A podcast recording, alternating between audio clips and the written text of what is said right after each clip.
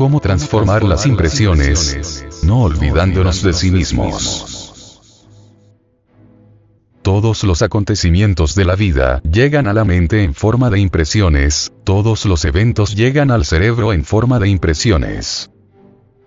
La alegría, la tristeza, la esperanza, la desesperación, los problemas, las preocupaciones, etc. Llegan a la mente en forma de impresiones. Cualquier circunstancia, cualquier acontecimiento, por insignificante que sea, siempre llega a la mente en forma de impresiones. Desafortunadamente no contamos con un órgano capaz de digerir impresiones, motivo este más que suficiente como para que las mismas se conviertan en agregados psíquicos, esto es, en yoes. Si no digerimos la mala impresión que recibimos, por ejemplo, de un insultador, entonces esa impresión se convierte, dentro de nosotros, en un yo de venganza. Si no digerimos la impresión que nos provoca una copa de vino, obviamente, tal impresión se convierte en un yo de la embriaguez. Si no digerimos nosotros la impresión que nos provocara una persona del sexo opuesto, incuestionablemente, tal impresión se convertiría, por lo mismo, en un yo de lujuria. Si no digerimos la impresión que llegue a la mente, relacionada con una fortuna, obviamente, tal impresión puede convertirse en un yo de codicia. Así que, no digerir las impresiones equivale a crear. Las impresiones no digeridas se convierten en nuevos yoes. Así que, no solamente tenemos los yoes que poseemos, esos que traemos de existencias anteriores, sino lo que es peor, estamos creando todos los días nuevos yoes, y eso es lamentable. Dejar de crear yoes, es indispensable. Eso es posible, únicamente, digiriendo las impresiones. ¿Y cómo digerirlas? ¿De qué manera? ¿De qué modo? ¿Cómo transformarlas en algo diferente? ¿Sería posible eso? Sí es posible. ¿Cómo? Mediante la conciencia. Si interponemos entre las impresiones y la mente eso que se llama conciencia, las impresiones se digieren. Normalmente, las impresiones hieren a la mente y la mente entonces reacciona contra el impacto proveniente del mundo exterior. Si nos pegan, pegamos. Si nos insultan, insultamos. Si nos piden beber, bebemos, etc siempre reacciona la mente contra los impactos provenientes del mundo exterior. Debemos evitar tal reacción, y eso sería posible, exclusivamente, interponiendo la conciencia entre la mente y las impresiones. ¿Habrá alguna forma, alguna técnica, algunas prácticas que permitiesen utilizar la conciencia para interponerla entre las impresiones y la mente? ¿Existe alguna clave que nos permita usar la conciencia de esa manera, que sea la conciencia quien reciba las impresiones y no la mente? Porque cuando la conciencia recibe las impresiones, las digiere inevitablemente, las transforma en algo distinto. Pero cuando no es la conciencia quien recibe las impresiones, sino la mente, entonces sucede que la mente reacciona contra los impactos provenientes del mundo exterior, reacciona violentamente, en forma mecánica. ¿Cómo usar, pues, la conciencia? ¿Cómo utilizarla? ¿De qué modo? A fin de que sea ella, y nada más que ella, la que reciba las impresiones y las transforme. Vamos a entregar la clave, muy sencilla jamás olvidarnos de sí mismos, de nuestro propio ser. Porque si uno se olvida de su propio ser interior en presencia de un insultador, termina insultando. Si uno se olvida de sí mismo, de su propio ser en presencia de una copa de vino, termina borracho. Si uno se olvida de sí mismo, de su propio ser en presencia de una persona del sexo opuesto, termina fornicando. Cuando uno aprende a vivir en estado de alerta percepción, de alerta novedad. Cuando uno se recuerda a sí mismo de instante en instante, de momento en momento. Cuando uno jamás se olvida de sí mismo, indubitablemente se va tornando consciente.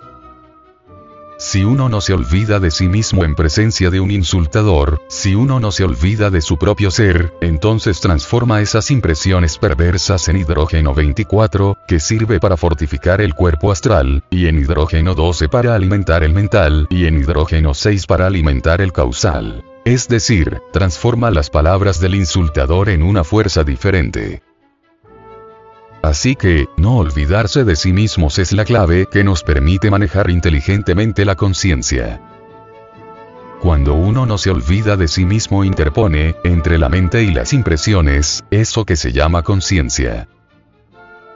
Lo hermoso es que sea la conciencia la que reciba las impresiones que vienen del mundo exterior, porque la conciencia puede transformarlas en algo diferente en elementos creadores, en elementos superlativos del ser, en fuerzas diamantinas que sirven para el desarrollo de los chakras, en múltiples fuerzas que sirven para el desarrollo de ciertos poderes que existen en nuestra constitución interna.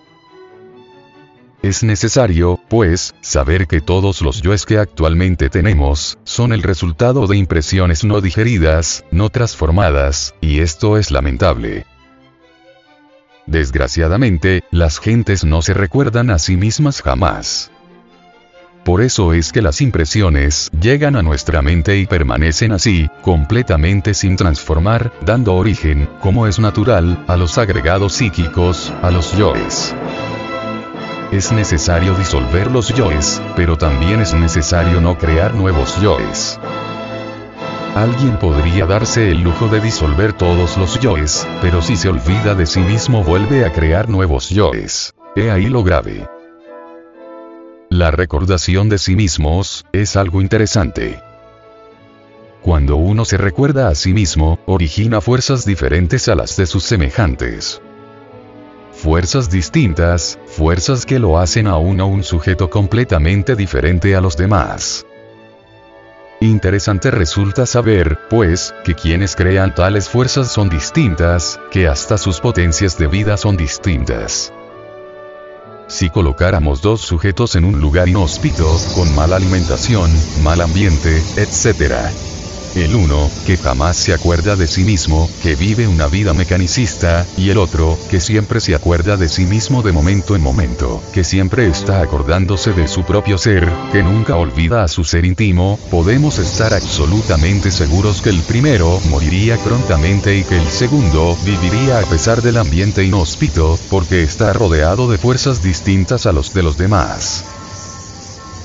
Todo el problema de la liberación se fundamenta en la transformación, y la transformación tiene por basamento el sacrificio.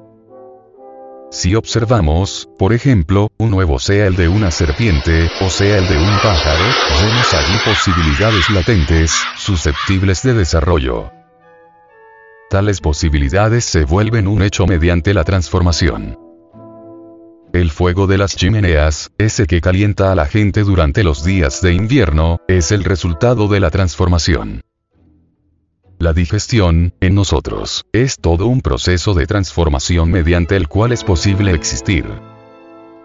La transformación del aire dentro de los pulmones, es otro proceso de transformación, y si queremos transformarnos psicológicamente, necesitamos transformar también las impresiones, es decir, transformar la tercera clase de alimentos.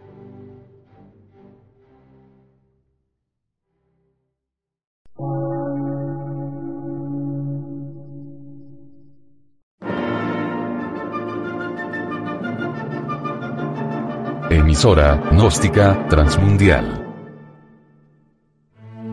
Por una nueva civilización y una nueva cultura, sobre la faz de la Tierra.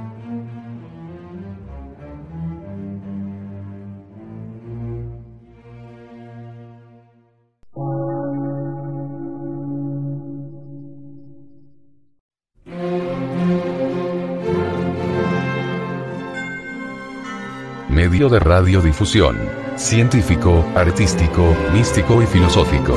De la Asociación Colombiana de Centros de Estudios Gnósticos, Antropológicos, Psicológicos y Culturales. A. C.